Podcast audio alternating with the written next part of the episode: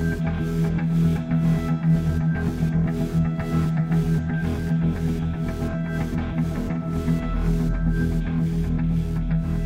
Les damos la bienvenida a este, nuestro tercer episodio de Política entre líneas. Lizeth Suezca, Sebastián Cortés y Diego Perdomo. Hoy traemos un tema especial y es el papel que ha tenido el Congreso en estos tiempos de protestas, pero también a lo largo de la historia, por supuesto, con su función principal que es crear las leyes. Por eso hoy analizamos si el Congreso está respondiendo las demandas de la ciudadanía. Sebastián, ¿las responde? Bueno, eso es yo creo el tema que vamos a analizar a fondo acá y que la gente afortunadamente se ha venido ahora cuestionando más con el paso de los tiempos, entre otras por la presión que se hace, por ejemplo, en redes sociales, ¿o no, Diego? Pues el, Congreso de la República es una de las instituciones em, sobre las que la ciudadanía em, a veces plantea más cuestionamientos, hace reparos sobre su función, sobre el salario, sobre la forma en que trabaja, el tiempo que trabajan al año. Y generalmente con las redes sociales en los últimos años lo que ha venido pasando es que eh, incluso hay tendencias en redes sociales, ¿no? Frente a algunos congresistas o frente a algunas eh, leyes en específico, desde donde también se presiona o se hace fuerza para que los congresistas aprueben ciertos temas. Bueno, pues todo esto lo vamos a entender en este nuevo capítulo, así que pónganse cómodos y acompáñenos en Política entre líneas.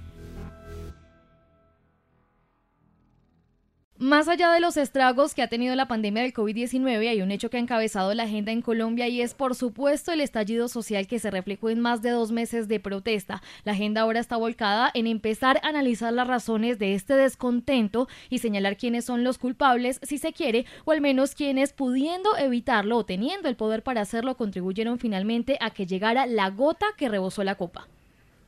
Por eso, Lisset y Sebastián, vamos a mirar entre líneas, cuál ha sido el rol que ha cumplido el Congreso de la República, qué falencias ha tenido y cómo ha actuado frente a las necesidades de los colombianos, que evidentemente cada vez las expresan más y lo hacen de diferentes maneras. Todo esto bajo la perspectiva de la construcción, discusión y aprobación de las diferentes leyes en el legislativo. Por eso, Diego, comencemos con un repaso histórico. ¿Qué podemos decir sobre estas grandes deudas que ha tenido el Congreso? Para este punto preciso, hablamos con Viviana Sarmiento, investigadora de Congreso Visible, esta iniciativa de la Universidad de los Andes que realiza un seguimiento y análisis permanente al Congreso de la República. Viviana, bienvenida. Y cada vez son menos los ciudadanos que se sienten o dicen sentirse menos representados o escuchados por el legislativo y por esas iniciativas que está aprobando. ¿Por qué no se legislan? Y con esto quisiera empezar las peticiones que la ciudadanía abiertamente hace. ¿Cree que hay oídos sordos o poco interés en escuchar? Hola, Lisette. Bueno, hay distintos temas que el Congreso realmente no legisla por distintas razones. Unos porque son considerados temas polémicos, es decir, por ejemplo, los temas de aborto, matrimonio homosexual, cuestiones como la legalización de las drogas, ese tipo de cosas son cosas que históricamente el Congreso evita y cuando se han logrado alcanzar derechos en esas materias se han hecho precisamente a través de la Corte Constitucional. Ahora, respecto a los congresistas, si ellos están interesados o no en legislar en ciertos temas, cuando uno ve el volumen de proyectos de ley que se radican, uno ve que sí hay interés en literalmente legislar por todos los temas, desde los más absurdos hasta los más importantes. Y eso incluye temas de educación, de empleo, de salud. ¿Qué es lo que pasa? El exceso de iniciativas legislativas, lo que hace es que se acumulen y se acumulen iniciativas sin que se puedan debatir, porque algunas de estas son acumulables, otras no lo son, porque precisamente son proyectos muy opuestos. Entonces, si yo tengo cinco proyectos de renta básica, seguramente el partido que esté mejor posicionado en el Congreso, es decir, el que tenga en ese momento al presidente de la plenaria o a los presidentes de las comisiones, ese es el que va a poder mover sus proyectos. Entonces, si alguno de los cinco proyectos de renta básica se mueve, sería ese proyecto, el del partido de quien esté en la mesa directiva de la comisión o de la plenaria. Entonces, Viviana, ¿se puede hablar de una dinámica sucia al interior del Congreso en apoyar solo las iniciativas convenientes o que presente un solo partido? ¿Esas rivalidades tal vez están generando atrasos? Es que esas dinámicas, aunque nos parezcan sucias desde afuera, es decir, como que uno diga, wow, no, no me parece que solamente porque es una idea de una persona contraria, ellos se opongan a debatirla o a votarla, esas son tácticas normales en cualquier democracia, es decir, no es algo particularmente nocivo de la democracia colombiana. Sí hay problemas en llegar a consensos a la hora de ir a presentar o ir a radicar los proyectos, ¿no? Y en parte también es pues porque los congresistas todos quieren ser autores de un proyecto, ¿no? Y es por eso también que encontramos que un proyecto de ley puede tener 20 autores, pero en realidad los 20 no son autores del proyecto. Como nosotros estamos en un sistema que tiene tantos partidos, obviamente eso hace que se fracturen aún más las iniciativas. Entonces, eso dificulta mucho que se puedan hacer estas grandes reformas en el sentido de que tienes que poner más partidos de acuerdo. Otro de los, de los eh, puntos interesantes es, em, Viviana, desde Congreso Visible, ¿qué creen que puede, que, que puede hacer evitar ese exceso de trámites o de rivalidades que finalmente lo que terminan haciendo es em, que no avancen esas iniciativas. ¿Qué se puede hacer para que avancen las iniciativas y se pongan a un lado los trámites o rivalidades o intereses políticos? Lo que nosotros pensamos que debería hacer el Congreso para la próxima legislatura y teniendo en cuenta que ya es la última legislatura de este, el Congreso que fue electo en 2018, es que si se van a hacer estas reformas o estas propuestas de reformas, precisamente se hagan con consensos desde el momento en el que se vayan a erradicar. Es decir, que todos los partidos de oposición si van a presentar una única reforma de renta básica, lo hagan juntos, que si todos los partidos del gobierno vayan lo vayan a hacer juntos, pero que al menos se aseguren, por así decirlo, que puedan tener con qué aprobar esos proyectos y que no vuelva a ser cuatro o cinco proyectos de lo mismo que ninguno puede conseguir los votos suficientes. Además, porque a veces hay cuestiones que pueden ser más urgentes a razón del contexto y pues en este año, que ya estamos a menos de un año literalmente de las elecciones, es aún más caótico en cuanto a lo que ellos quieran presentar para poder llevarles como resultados a su electorado. Diego, pero para entender todo esto que nos están explicando de los proyectos atrasados, los tumbados, entremos también a contextualizar todo este mecanismo. Por ejemplo, ¿cuántas leyes en promedio se aprueban por legislatura en el Congreso? Uy, eh, este es un tema bastante interesante porque siempre se ha dicho que Colombia es un país que legisla mucho, que tiene muchas leyes y no sé si ustedes perciben eh, y, los, y las personas que nos están escuchando en el mundo que cada vez escuchan eh, más iniciativas, que se radican más proyectos, pero que finalmente a veces eh, no, no, no suele recoger el sentir de los ciudadanos. Mire, esa cifra varía y depende de la dinámica de cada legislatura y la forma en que se adelanten las discusiones. Por ejemplo, en la legislatura 2020-2021, ojo, ojo a este dato, anótelo.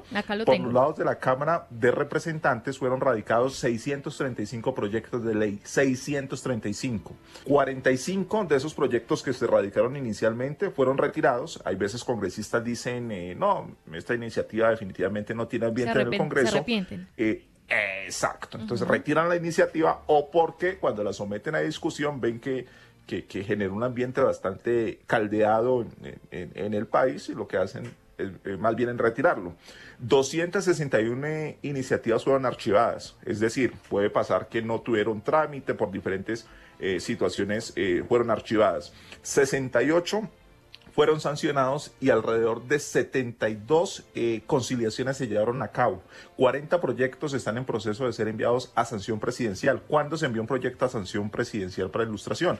Cuando culmina el trámite en el Congreso de la República. Es decir, si es una ley normal, pues debe superar cuatro debates.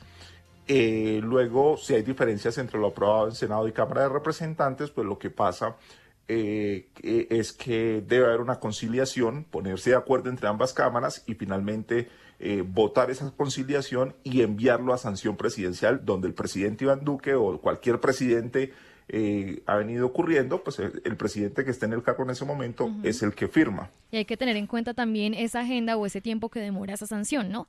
Exactamente, incluso en, en, estas legislaturas eh, ha venido pasando que, que, que, se demora a veces el envío, el trámite, el proceso de envío a sanción presidencial y eso a veces genera molestia en algunos eh, de los autores de los proyectos. Bueno, Diego, pero ese es el panorama en la Cámara. Ahora miremos cómo está en el Senado en este momento. En, en, el Senado de la República, mm, la situación mm, de proyectos parece ser igual. Mire, Lisset, que se radicaron 498 proyectos de ley y 40 actos legislativos. Es decir, si usted suma, se acerca un poco a la cifra de la Cámara de Representantes. En la legislatura 2019-2020, por ejemplo, se aprobaron 51 proyectos, mientras que en la legislatura 2020-2021 fueron aprobados 195 proyectos de ley. Están pendientes de enviar a sanción presidencial 53 proyectos de ley. Don Diego, una pregunta de pronto para quienes no sepan, eh, ¿por qué en la Cámara se radican 635 proyectos solo de ley y en el Senado sí se hace la, salvedad con los proyectos de ley y los actos legislativos? Claro, lo, que suele suceder es que, eh, por ejemplo, lo que podría pasar con el número de proyectos en, en el Senado o en la Cámara de Representantes es que estén unidos. En Senado de la República, la Secretaría hace una diferenciación entre cuáles son proyectos de ley y cuáles son actos legislativos. Cuando hablamos de actos legislativos estamos hablando de reforma a la Constitución. Es decir, proyectos que buscan hacer cambios a la constitución política. Entonces, estos proyectos requieren un trámite especial. Es decir, mientras un proyecto normal debe tramitar cuatro debates, eh, un acto legislativo debe cursar ocho eh, debates en el Congreso de la República, es decir, dos vueltas, eh, cada una de cuatro debates. Perfecto, pues nada, don Diego, es que son realmente haciendo cuentas, como usted lo decía, más de mil proyectos entre de ley y actos legislativos que se van radicando a lo largo de las legislaturas, lo cual, como decíamos al comienzo, habla de ese tal vez trancón legislativo si se quiere, ¿no? Muchos proyectos. Y, tras, no, no, sé si ustedes han visto, pero el trancón legislativo a veces pasa al finalizar las legislaturas o los, o los, o los periodos legislativos, ¿no? Que el tiempo ahora sí está ahorcando. claro, entonces eh, las jornadas son maratónicas y eso ya es histórico en el Congreso. Eh, todo el mundo intentando sacar su proyecto adelante, intentando que no se hundan los proyectos, congresistas haciendo llamados porque se les va a hundir un proyecto, van a ofregar una iniciativa.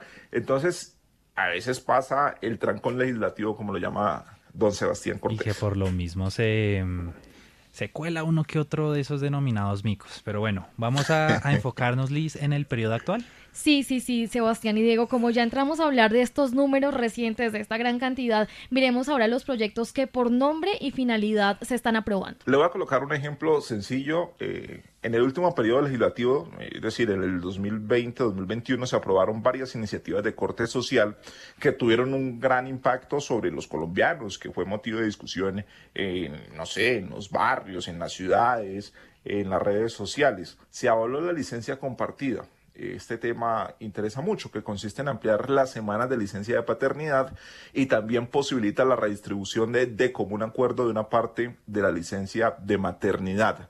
También se aprobó el proyecto que reduce de manera gradual la jornada laboral de 48 a 42 horas semanales.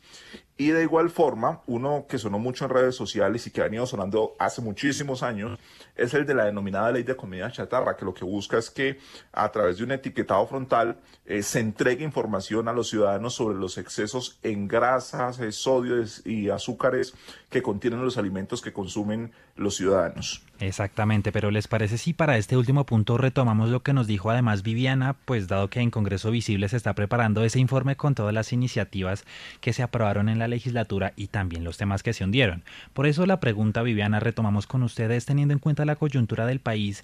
¿Se está respondiendo desde el Congreso a las, necesidades de los ciudadanos? Algo que precisamente uno creería que es un tema que no se ha discutido lo suficiente es el del empleo juvenil y sin embargo cada cuatrenio se aprueba un proyecto de ley que busca promover el empleo juvenil. Entonces se ha esperado mucho que se haga una nueva reforma pensional y una nueva reforma laboral, pero que no está necesariamente enfocada en los jóvenes y que se suponía que el gobierno Duque iba a radicar y sin embargo casi cuatro años nunca no lo ha hecho.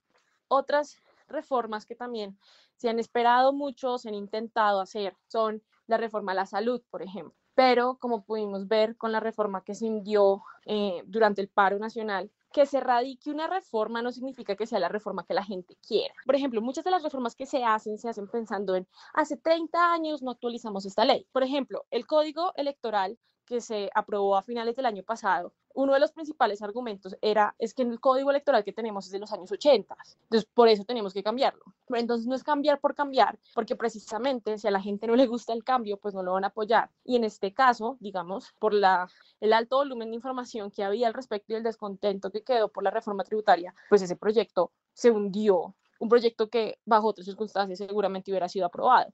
Pero es por eso, porque el proyecto no respondía necesariamente a lo que la gente quería. Entonces, eso es precisamente el tipo de reformas que uno cree que pueden ser necesarias, pero que si se radican y el texto no es lo que la gente espera, en realidad es un arma de doble filo, por así decirlo. Viviana, muchas gracias eh, por em, aceptar la invitación en Política Entre Líneas, investigadora de Congreso Visible. Otra iniciativa muy importante que, por ejemplo, se aprobó finalizando el 2020 fue la reforma al Código Electoral. Un código electoral que, si no estoy mal, nuestra invitada siguiente no se corregirá, eh, no se modificaba desde los años 80. Es decir, teníamos un, un, código electoral que necesitaba ser modernizado y después de muchos años logró salir avante en el Congreso de la República. En este momento está en revisión constitucional y será clave para la contienda electoral del año 2022. ¿Por qué tanta importancia? Le preguntamos a la directora de la misión de observación electoral, Alejandra Barrios, em, de este punto en específico que es la reforma al código electoral. ¿Qué significa que el país tenga un nuevo código electoral? Pues mira, efectivamente, como estás diciendo, esta legislatura terminó con dos reformas que son muy importantes en lo que tiene que ver en materia política electoral y cuando hablo de política también es de control a quienes hacen ejercicio de la política. El primero de ellos que se hizo a finales del año pasado es la reforma al Código Electoral, un código electoral que era anterior a la Constitución de 1991, es decir, no recogía todos esos principios de participación que se consignaron en la Constitución del 91, pues sí, estamos cumpliendo ya 30 años de la Constitución, así que allí había una deuda de poder incluir todos esos principios que quedaron en la primera parte del código. Pero en segundo lugar era un código electoral que no se venía modernizando ya de acuerdo con los procesos que se habían hecho dentro de la registraduría. Es decir, nosotros hoy ya tenemos sistemas de software tanto para la transmisión de datos, para la selección de jurados de votación, para la inscripción de testigos electorales. Nada de eso estaba en el código electoral lo que estaba era en otro tipo de normatividad y como nosotros decíamos en la MOE, poder entender la legislación electoral colombiana casi que es un siga la pista porque estaba tan disperso en tantas leyes que realmente tú necesitabas personas absolutamente eh, especializadas para poder comprender las reglas de juego de nuestras elecciones, cuando los temas de democracia deben ser fácil, deben ser de fácil comprensión, pero además los debes encontrar de manera muy rápida.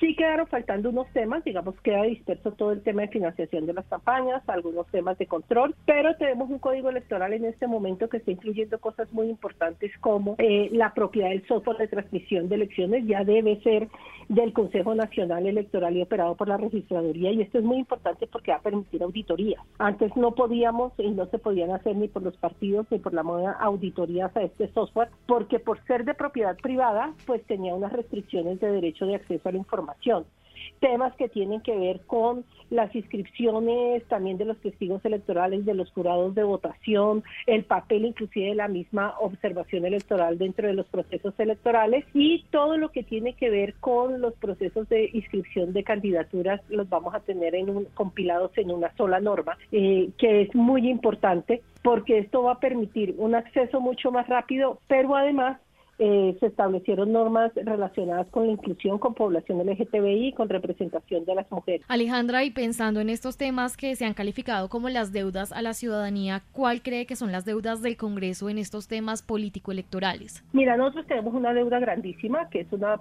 un proyecto de ley que tiene que de, está directamente relacionado con la violencia contra las mujeres que tienen liderazgo político. Eh, está preparándose para segundo debate, pero lo que es absolutamente increíble es que pudo pasar la primera aprobación precisamente el Día de la Mujer, porque ese día dedicaron, el Congreso lo dedicó a mirar proyectos que impactaran la vida de la mujer y que pudiera mejorar, en este caso, el acceso a la representación política sin eh, entornos de violencia. Y nosotros no tenemos un Día de la Mujer cada dos meses o cada tres meses, así que a nosotros nos preocupa muchísimo que en esta segunda, en esta nueva legislatura que se inicia, como no hay Día de la Mujer, una norma tan importante de violencia contra la mujer en política eh, se pueda hundir. Y esa es una iniciativa presentada por el Partido Conservador que nosotros hemos venido acompañando y que esperamos que el Congreso de la República se la tome con muchísima seriedad. Hay otros temas que tienen que ver con las circunscripciones electorales y juvenil, con el derecho de voto de las personas privadas de la libertad, con el tema de los regímenes administrativos de los departamentos y hay uno muy importante que tiene que ver además que tiene que ver con todo lo que es la participación de comunidades técnicas y las circunscripciones especiales, que son temas en los que vale la pena que el Congreso de la República pueda entrar a mirar para ampliar la democracia y profundizarla. Pero ¿qué vemos nosotros para esta última legislatura? Pues que tiene una característica que todos conocemos y es una legislatura que no solamente va a estar marcada por la agenda eh, resultante del paro que tuvimos eh, en este mes que acaba de pasar, sino también por un menor nivel de trabajo por parte de los congresistas porque ellos ya empiezan proceso electoral y pues de lo que estamos hablando es de sus candidaturas y la posibilidad de poder repetir eh, nuevamente periodo en el Congreso o no. Doctor Alejandra Barres, usted que ha venido siguiendo la actividad del Congreso por muchos años y la actividad política del país, Em, ¿usted cree que hay un exceso de aprobación de, proyectos, de leyes en el Congreso de la República? ¿Y, y, por qué cree, eh, si es así, eh, la razón cuál sería para que se aprueben tantas normas en el Congreso de la República, legislatura legislatura? Cuando yo, nosotros hacemos desde la moda el balance, de los proyectos que en materia de transparencia de asuntos políticos se presentaron en el Congreso, el 60% de estos proyectos fueron archivados. Eh, y de 54 proyectos que fueron presentados en esta tercera legislatura, solamente siguen en discusión ocho proyectos. Entonces yo sí quisiera señalar sobre ese tema dos cosas. El primero de ellos, sí hay una, en algunos casos nos encontramos con una gran producción eh, legislativa, pero que no tiene impacto nacional, es decir, el día que se dedica algo, el municipio, el homenaje al sombrero de tal forma o al bolso que elaboran en tal sitio. Entonces son proyectos que nada más hacen referencia a, eh, a temas que no tienen gran impacto en general para la ciudadanía, pero que lo puede tener para determinados municipios, digamos como el hecho del carriel. El del carriel no tiene mayor impacto para el país, pero puede tener algún tipo de impacto para aquellos que elaboran carriles o para la región de Antioquia, pero digamos que casi que uno podría decir, bueno, son proyectos como de trámite medio insulsos que no dicen mucho en un país que tiene tantos problemas. Uno no puede medir la efectividad del Congreso por la cantidad de proyectos que, que tramita, sino por el impacto de estos proyectos en la vida de los ciudadanos colombianos. ¿Y qué vimos nosotros en esta legislatura que terminó? Pues que lamentablemente y en materia política electoral hay dos proyectos, que era lo que te estaba señalando, que tienen un impacto y van a tener un impacto muy fuerte, que es el Código Electoral en revisión de la Corte Constitucional y el segundo que es la reforma a la Procuraduría. En el primero nosotros encontramos avances importantes. En la reforma de la Procuraduría no hemos, más, no hemos hecho más que señalar nuestra preocupación de las decisiones que se están tomando eh, en esta reforma a la Procuraduría, porque se le está dando a la Procuraduría unos suprapoderes que no termina solucionando el problema de fondo de que los funcionarios públicos electos solo pueden ser sancionados en términos de institución, etcétera, vía eh, sanción de un juez penal. Entonces, creemos que ese proyecto fue completamente equivocado desde la forma que se abordó y en la aprobación que se hizo. Esos son los dos proyectos de mayor impacto. Los otros proyectos que, que siguen el proceso o que fueron sancionados tienen mejor impacto, pero hay que mirar exactamente eh, cuál va a ser el tratamiento que se le va a dar y sobre todo cuál es la socialización que se hace de esos proyectos. Nosotros tenemos muchísimas leyes que el ciudadano ni siquiera sabe que existen y no sabe tampoco para qué le sirven. Gracias Alejandra por este análisis desde la misión de observación electoral y justamente lo que nos dice la directora nos da pie ahora para hablar de un factor muy importante y es el congestionamiento legislativo y normativo, que el nombre ya suena difícil, pero como ya lo mencionaba Diego, es la cantidad de proyectos que se radican y aprueban al año. Por eso también en Entre Líneas Podcast pues les hablamos de tres iniciativas para sopesar tantos acumulados, Sebas. Exactamente, Liz, pues comencemos por mencionar esta ley que fue sancionada ya hace más de un año que eliminó alrededor de 10.600 60 normas, entre leyes y decretos con fuerza de ley que eran prácticamente obsoletas. Así lo explicaba en diálogo con Noticias Caracol el en ese entonces director de, ordenamiento jurídico del Ministerio de Justicia, Nelson Arevalo. Son leyes, eh, muchas de ellas de finales del siglo XIX y de comienzos de 1900, en las cuales al tratarse la lepra, por ejemplo, de una enfermedad tan contagiosa y que generaba tanta discriminación, pues lo que hacían era aislarlos en unas casas que se llamaban casas o centros de lazaretos cuando las abejas, por ejemplo, que se ubican en un determinado predio, eh, se trasladan a otro. Entendemos que tipo de disposiciones no tienen por qué estar todavía vigentes. Es decir, que se hable de exportación de personas como si fueran exportación de bienes, de mercancías, eh, no puede tener lugar en una sociedad actual. Y con esa misma finalidad se había radicado un proyecto que buscaba poner freno a la expedición en exceso de normas, pero se hundió. Pese a ello, su autor, el representante liberal Juan Fernando Reyes Curi, explicó en qué consiste y por qué volverán a radicarla. En Colombia se producen 10,6 normas diarias. Eso es absurdo. Somos uno de los países que más normas expide, que más regula. Tenemos obesidad jurídica. Por eso es importante frenar esa manera exagerada en que en Colombia se expiden normas, porque eso afecta la competitividad del país, claramente la libertad de empresa. Este es un proyecto que lamentablemente eh, se hundió en el Senado de la República por tiempos, ya había pasado dos debates y que se hace muy útil en estos momentos de necesaria reactivación económica. Y lo que busca el proyecto es frenar esa manera exagerada en que eh, tanto el gobierno nacional como las entidades territoriales producen normas que afectan, insisto, la libertad de empresa.